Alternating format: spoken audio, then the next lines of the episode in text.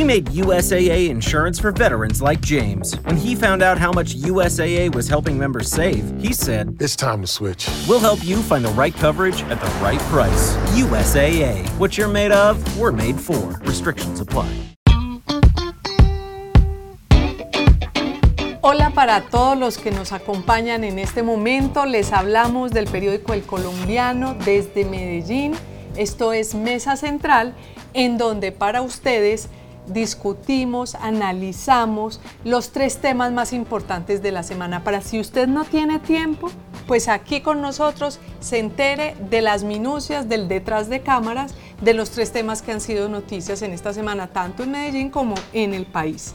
Me acompaña Daniel Rivera, editor general del periódico El Colombiano. Daniel, Yo, buenos días, buenas tardes. Muy bien, una semana muy movida, mucha noticia política, sobre todo en el gobierno nacional, temas muchos para, para discutir Yo creo que hay que empezar de una vez. Invitemos a Daniela Osorio que nos acompañe, que es la experta en el tema del proceso de paz con, Con el los ELN, elementos. Eh, porque esa ha sido una de las noticias más importantes de la semana. Daniela, ¿se decretó el cese al fuego ya o se habló del cese al fuego? Ya entramos en firme con el cese al fuego, se firmaron esta semana tres documentos claves para definir cómo va a ser y ya pues entró en firme una primera etapa que es como ellos dicen pedagógica para ir mirando cómo va a Porque ser. finalmente el cese al fuego en teoría empieza es el 2 de agosto, es decir, todavía se dan varias semanas antes de, de que el ELN empiece a cumplir el, el cese al fuego. Sí, en la, en la práctica ellos deben ya cesar las actividades contra la fuerza pública y viceversa, pero es una parte pedagógica en la que todavía no hay verificación. Entonces sí, desde el 3 de agosto entra en firme ya. Ah, Ahí hay una cosa muy curiosa, pero, pero antes de la cosa curiosa yo quería comentar, es que me llama mucho la atención que cuando Gustavo Petro ganó las elecciones, pues uno pensaba, ¿no? Pues todos estos grupos eh, armados ilegales de la subversión pues ya van a hacer el acuerdo, porque realmente que llegara alguien que había sido guerrillero, que había y no había sido guerrillero vergonzante, sino que fue un guerrillero muy activo, muy preponderante, muy simbólico. Si llegaba a la presidencia, pues uno suponía, pues todos los reclamos históricos que tiene la guerrilla, pues se cumplieron con ya eh, tener uno de quienes, ha, quienes ha, sido de sus filas en el, en el poder, pero realmente ha sido dificilísimo. El- la paz con el ELN ha sido igual de difícil con Gustavo Petro que lo que ha sido durante los últimos 30 años cuando se han tratado de firmar y, y los comisionados de paz y los negociadores siempre quedan como hasta aquí del ELN, porque como que el ELN, no sé si es terquedad, no sé si no le interesa, pero no, no se ha Pues, podido. Luzma, lo que dicen los, los que han negociado con el ELN es que el, el ELN es negociar con una religión, con unos yihadistas de la revolución, eh, de esa revolución que ellos llaman, porque ellos sí están muy, muy, muy signados por el tema de eh, la teología de la liberación, pues ahí está el cura Camilo Torres, que es una de sus grandes figuras, y entonces ellos lo que sí quieren es un cambio total del modelo económico del país, y eso es lo que nunca se ha querido ni se puede negociar, porque es que si van a cambiar el modelo económico del país, pues es para eso están las Es que en el fondo es lo que quieren con Gustavo Petro. Claro. Ellos también insisten, los, el ELN, y me corregirá Daniela si no, de fondo lo que quieren es un cambio, una reforma constitucional, una constituyente que transforme lo que,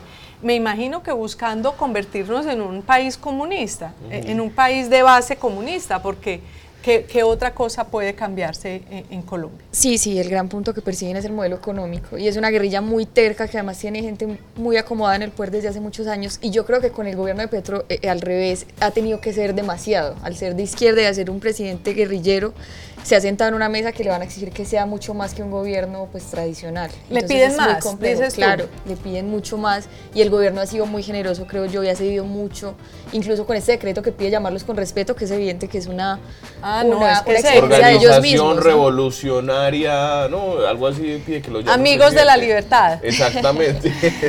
Eh, pero porque es que lo- los decretos son interesantes y lo que le ha exigido el gobierno es que no- lo que nos ha tocado ver es que el ELN pues no iba a dejar de secuestrar, entonces tuvo que tuvo que insistir el gobierno, bueno, tienen que dejar de secuestrar para Casi que podamos pidiéndoles hablar. el favor, venga, no secuestren, que eso también entra en, cese al- Sí. en el cese al fuego. Primero el secuestro, luego que termine en el paro armado en el Chocó. El Chocó, una región llevada de la pobreza, con 20 dificultades, y el ELN, que se supone que va a transformar, que quiere mejorar la vida de, de los pobres, poniéndole más problemas haciendo un paro armado. Le tuvieron que rogar. ¿Cómo fue que se levantó el paro armado?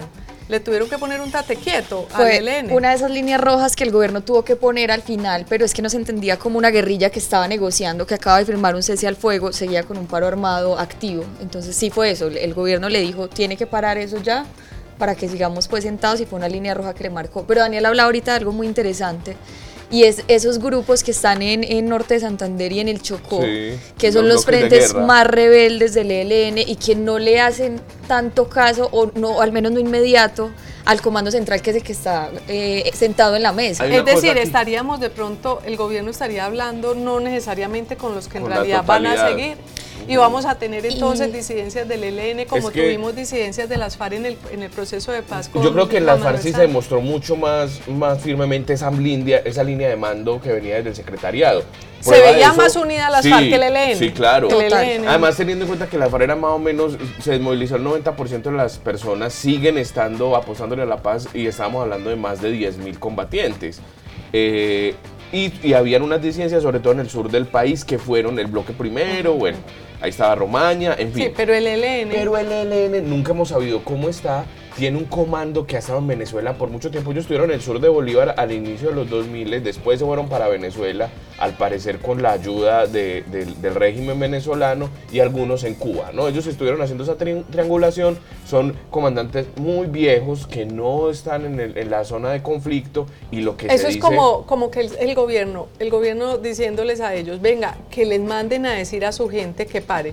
Y ellos tratan de mandarle como con paloma mensajera o yo no sé cómo, pero se demora en llegar el mensaje. Sí, y, lo, y, lo, y el bloque de guerra occidental y oriental, ahora esto es norte de Santander, Arauca y Chocó, son los bloques narcos, los que negocian con los carteles mexicanos, los que negocian con el Can del Golfo, los que están viendo que de la plata. teología de la liberación que No- usted no dijo no, tienen tienen nada. teología son, de la unos, liberación. son unas organizaciones criminales, básicamente. Exactamente, en cambio los de la teología de la liberación y todo eso son los Están que están en en, el. COSE, están en Cuba desconectados de la base. ¿No?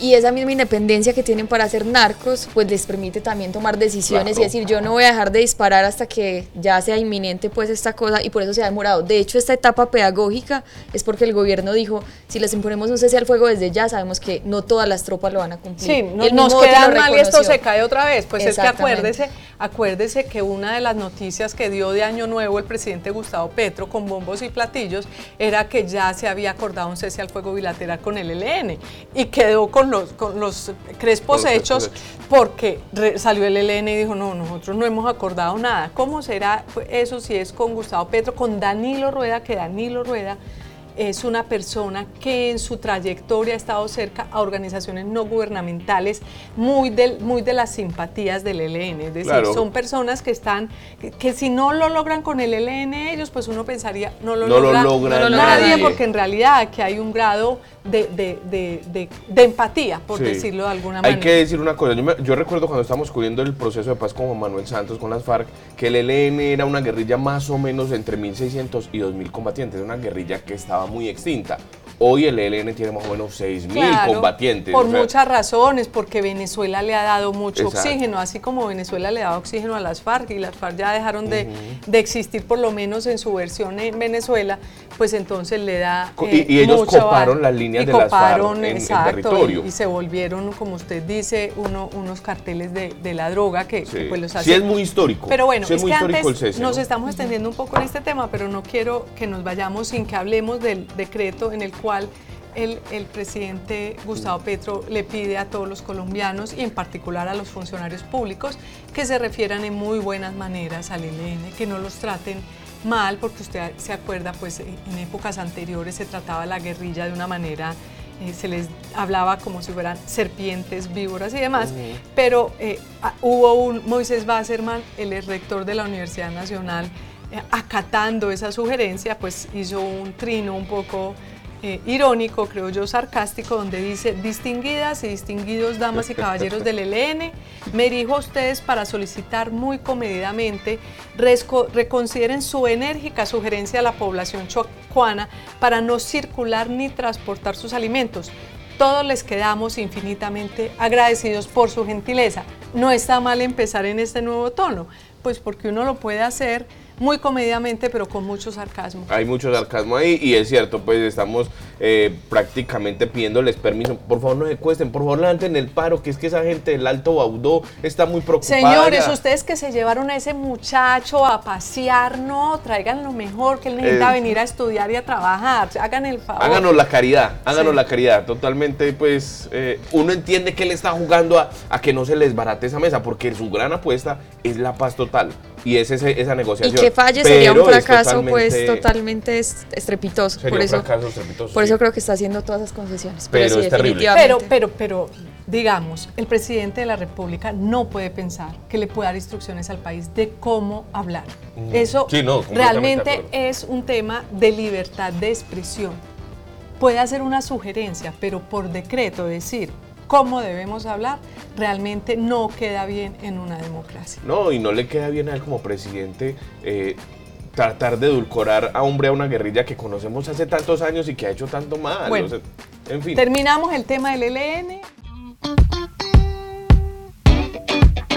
Pues el segundo tema, Daniel, que ha sacudido al país esta semana es el del fallo de la Corte Internacional de Justicia de la Haya sobre Colombia y sobre la plataforma continental eh, en esta disputa que tenemos con Nicaragua. Y nosotros titulamos Al fin le ganamos una a Nicaragua. Al- casi que no.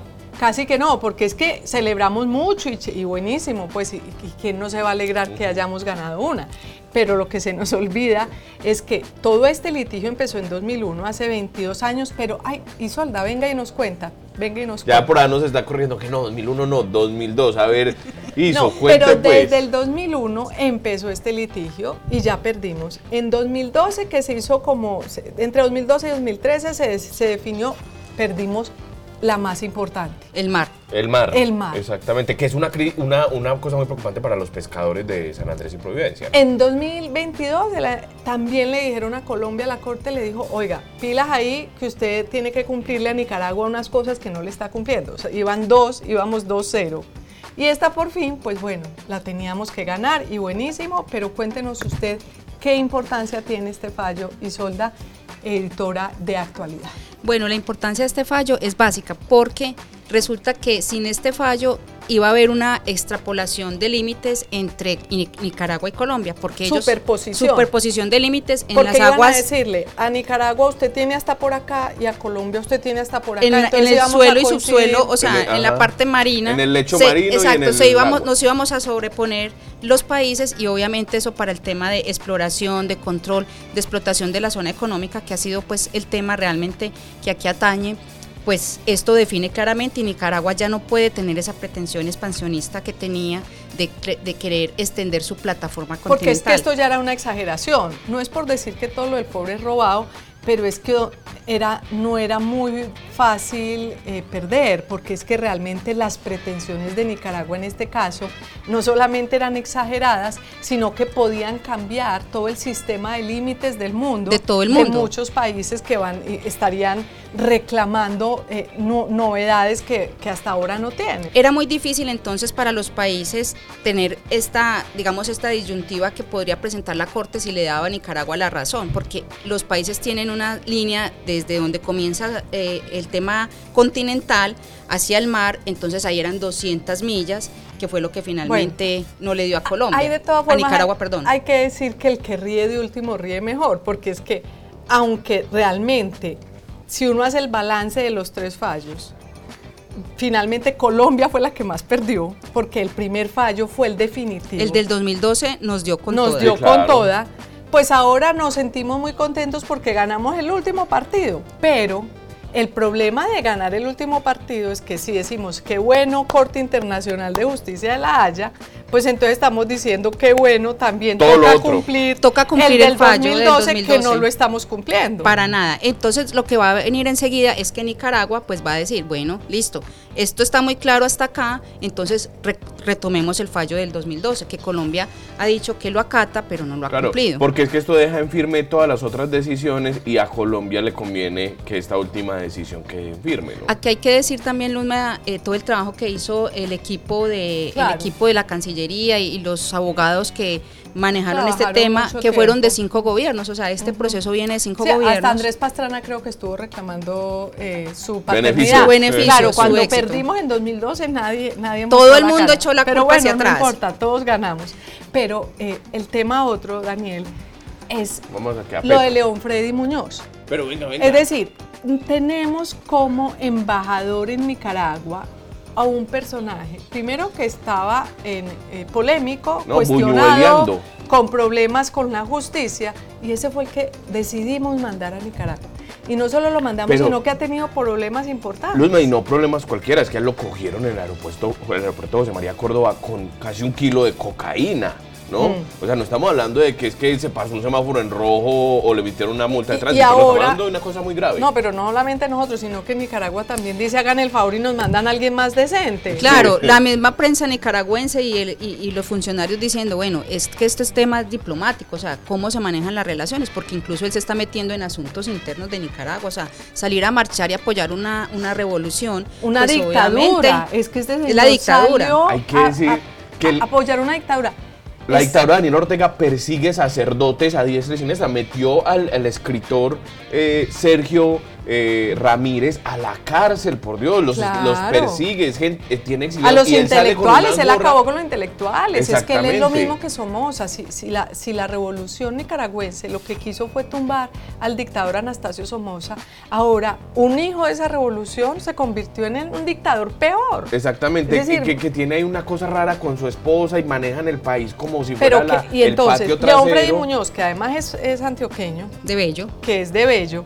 Entonces lo eligen, no sabe uno por qué carambola, termina representando al país en Nicaragua. Y no solamente eso, yo de, fuentes de la Cancillería, en diciembre, en noviembre, él quería llevar grupos de reggaetón y le tuvieron que parar. Le dijeron, pero ¿qué hace usted llevando grupos de reggaetón a un país que además con el que tenemos un litigio importante? Dedíquese a las cosas importantes, no, no a llevar pan y circo. Y claro, sale, y financiado con recursos de Medellín, según la, la información que te dieron, Sí, para el tema sí. de, de- de llevar esos grupos Hay, yo- hay varios puntos ahí. Lo primero es decir claramente, es que salió a marchar con gorra y camiseta del Frente Sandinista, que es el frente que llegó, eh, pues que montó la revolución en contra de Somoza, que es el partido de Daniel Ortega. Y por otro lado, él llega ahí a Luzma por una cosa muy simple, porque es que él trabajó en la campaña del pacto histórico aquí, aliado con toda la línea de Daniel Quintero, con Esteban Restrepo, y de una u otra forma lo que hicieron fue transaccionar ahí una ayuda. Pero para terminar este capítulo hay que decir que es una vergüenza que el canciller haya salido hoy a sacar pecho por el fallo de la Haya, por lo siguiente, porque si bien su equipo pudo haber participado, aunque no En mucho, unos alegatos finales en, en unos diciembre. alegatos finales, que era el equipo que venía también, de todas formas era alguien que venía del equipo, sino que no puede sacar pecho cuando ha mantenido en Nicaragua un embajador de tan baja calidad y tan baja conducta como es León Freddy Muñoz. Esperemos que el gobierno lo cambie, ya pues cada que se le arma el escándalo, entonces el canciller sale a hacer algún mo- movimiento, pero realmente no nos sentimos nada bien representados No, por no. ese embajador en Nicaragua. Así es. El tema último es un tema local, muy interesante, local, pero creo que es de interés nacional.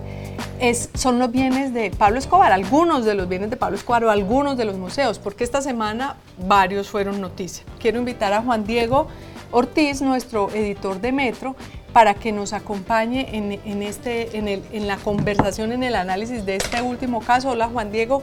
Daniel, usted conoce a fondo. Yo quiero recordar, esta semana eh, tuvimos el tema de René Higuita, que tiene una casa en pleno corazón del poblado, muy bien ubicada, pero se la comió la manigua porque tiene líos con ella por la SAE, con la, con la Sociedad de Activos Especiales, que es la que eh, inter- interviene estos, estos bienes de, de que en algún momento fueron de la mafia.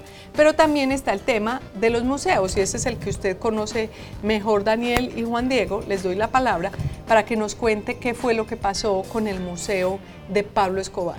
Sí, Luzma, es uno de, uno de varios museos que hay en la ciudad alrededor de Pablo Escobar. Ah, es que este- hay más de un museo. hay más de un museo, pero este es el de Roberto Escobar, conocido como el Osito, hermano de Pablo Escobar. Aquí fue muy conocido en los 80s porque él corría en bicicleta.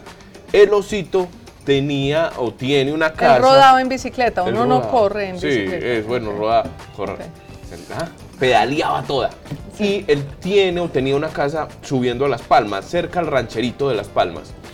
Mm, y ahí, en una ala de la casa, él tenía adecuado un museo. ¿Qué había en ese museo? Yo lo visité varias veces. eh, porque lo entrevisté a él. Él tenía bicicletas de Pablo Escobar, tenía carros avaliados, pues como. eh, eh, Como con- los de Al Capone. como los de Al Capone, Bonnie and Clyde, él tenía, él tenía ese símil con Pablo Escobar, tenía fotografías familiares, tenía diplomas y la alcaldía de Y él Medellín- cobraba por e- para y él entrar a cobraba, verlo. sí, él cobraba para dar un tour y pues como era el hermano entonces contaba Mejor dicho, él le ha sacado infancia. plata a su hermano desde Sí, por forever. supuesto. Y tenía carros, motos, en fin. Y eh, cobraban, pero el museo fue de- derribado porque no cumplía con eh, algunos requerimientos arquitectónicos Pero que entiendo le que, que dieron la instrucción de derribarlo y él lo empezó a der- derribar antes de que llegaran las autoridades locales, ¿o no, Sí, Juan eso Diego? fue un trámite con la, con la inspección de policía del poblado que determinó que incumplía permisos urbanísticos y de construcción. Por eso después de un proceso determinaron eh, que tenía que ser demolida, pero efectivamente cuando llegaron ya, ya había... Él había tumbado, él había cogido la pica y- Correcto, correcto. Ahí, ahí lo de fondo, que es la historia que vamos a contar el domingo, para que estén muy pendientes, es que esto lo que destapó, digamos que esto fue esta semana, lo que destapó fue una pelea interna dentro de la familia de Pablo Escobar por vivir de las miserias que todavía quedan. Las de- regalías de Pablo Escobar, ellos viven a su manera de las regalías que él dejó. Porque es verdad, este, este era un museo de Losito Escobar. Todavía él vive ahí, digamos que lo que se derribó fue parte del, del museo que contaba Dani. Pero su hijo Nicolás tiene otro museo, El hijo de Losito. el hijo, o sea, el sobrino mayor de Pablo Escobar. Tiene otro museo eh, que tiene un montón de cosas que, que se consideran como medio chatarra, pero que él las restauró. Pero lo que hay es una pelea entre Nicolás y su papá, o sea, Losito y, y Nicolás. Pelea de museos. Sí, porque tenían antes los dos el museo que derribaron, pero lo que dice Nicolás es que el, el papá siempre intentaba construir todo sin permiso, pelearon por eso, hasta amenazas hubo, y entonces él se dividió y montó otro museo. ¿Y no aparte. será que Nicolás denunció a su papá para que le tumbaran? el- Porque es que me llama la Para acabar con la atención. competencia. Claro, porque me llama la atención. ¿Ese museo cuántos años tiene? ¿El de Losito cuántos años tiene? No, el osito puede llevar ahí 15 años. 15 años. 15 años después se dan cuenta que, que no tenían los, los permisos Los y las matrículas y, y deciden mandarlo a tumbar. Pues Pelea eso de curadores de museo. Parece que esa es la competencia brava. Sí, entonces, entonces bueno, recorrimos el, el museo de Nicolás, tiene un montón de... de- Y también cobra, me imagino. Sí, claro, claro. ¿Cuánto Tiene cosas restauradas. Es en dólares, pues la del osito eran como 20 dólares, 25 dólares por recorrer el museo. Eh, bueno, entonces el domingo lo que llevamos Luzma a la historia es un recorrido por el museo. Hay muchas cosas que no pertenecieron a, eh, a Pablo Escobar, pero son como, como un símil, pues una representación de los bienes del capo. No, es como Hay otras- lo del osito. Los osito Sí, claro, tenía fotos claro. de él montado en una bicicleta, entonces él ahí aprovechado y echaba un cuento. Que no son museos, la gente se imaginará pues que es como el Museo de Antioquia, no, son recorridos por salas de casas, así es. Eso, es una casa con, Ujú, con artilugios, con cuadros, con De- de tiene un pedazo formas, de una de claro. un casco de avión, Es en muy fin. deplorable, es muy deplorable que un capítulo tan terrible de la historia nuestra, de un personaje que fue, infringió toda la ley, asesinó, dio, de- destruyó tanto en Medellín, se, co- todavía exista Sí, es como, el, como, como el una morbo, veneración a él. el morbo por las miserias de una época de terror pues de la ciudad y que obviamente eso y en, sigue en los vendiendo, extranjeros vende yo, mucho. y siguen vendiendo. Sí, claro, los extranjeros, digamos que, que había, había un tour donde incluía jardines de Montesacro donde está la tumba, la Es casa donde cayó Pablo Eso Escobar, es toda una en fin. economía, es como cuando uno va a Puerto Triunfo y encuentra la- a llaveros de la avioneta, llaveros de los hipopótamos, la cara de Pablo Escobar, o sea, también ya esto toca acomodarnos al dolor porque eso se volvió una economía. Claro, pero esperemos que alguna vez pase de moda porque realmente es muy deprimente eh, para una sociedad que, que la gente quiera venir a visitarnos para, para visitar eh, el museo o el llavero, para conocer el llavero o ver la foto del personaje tan... Que, tan- que era un poco la polémica cuando tumbaron el edificio Mónaco, ¿cierto? Sí. Que habían tours que los llevaban a ver el, el edificio donde vivía Pablo Escobar. Bien hecho en que lo tumbaran, bien hecho que lo tumbaran. Y entonces se convirtió en el Parque de la Memoria, bueno, en fin, con una intención distinta de que los recorridos Y se sin hagan. embargo, ahorita los recorridos van Ah, aquí, aquí, quedaba el, pa- el parque Pablo Escobar, porque el, el nombre semióticamente, ya me puse harto con esto, pero es más grande que, Mm. que- que el hecho arquitectónico tiene que pasar muchos años. ¿no? Sí, que debería ser al contrario, que el relato fuera de las víctimas, porque en el nuevo museo no hay nada de las víctimas No, ni no de los bombazos, termina siendo una apología a una figura pues de Todavía estamos madurando la idea de cómo procesar eso, porque todavía vimos el Sí. coletazo de, la De violencia hecho, se cumplen este año 30 años de la muerte de Pablo Escobar en una azotea en el barrio Lauré, en el barrio Los La Olivos, América, Los Los, Olivos. Olivos. en la América. Sin pena ni gloria, murió mal, murió solo. Pues vamos a ver cómo recordamos estos, en, este, en este año ese aniversario eh, que nos tiene mucho que, que dar lecciones sobre Algo sobre les, cómo les traeremos de contenido muy exclusivo con la firma del Colombia. Claro que sí. Bueno, qué bueno que nos hayan, hayan acompañado hasta este momento. Desde el periódico El Colombiano en Medellín les habló Luz María Sierra, directora del Colombiano, Daniel Rivera, editor general, y Juan Diego Ortiz, editor de Metro. Muchas gracias, que tengan un buen resto de día. With no fees or minimums and no overdraft fees, banking with Capital One is the easiest decision in the history of decisions. Even easier than choosing to keep the Grinch away from the toy drive. Who's going to deliver the toys to the kids? What about me, the Grinch? No. Yep, even easier than that. You steal the presents one time. With no fees or minimums and no overdraft fees, is it even a decision? That's banking reimagined. What's in your wallet? Terms apply. Capital One NA member FDIC. Copyright Dr. Seuss Enterprises. Copyright Turner Entertainment Company.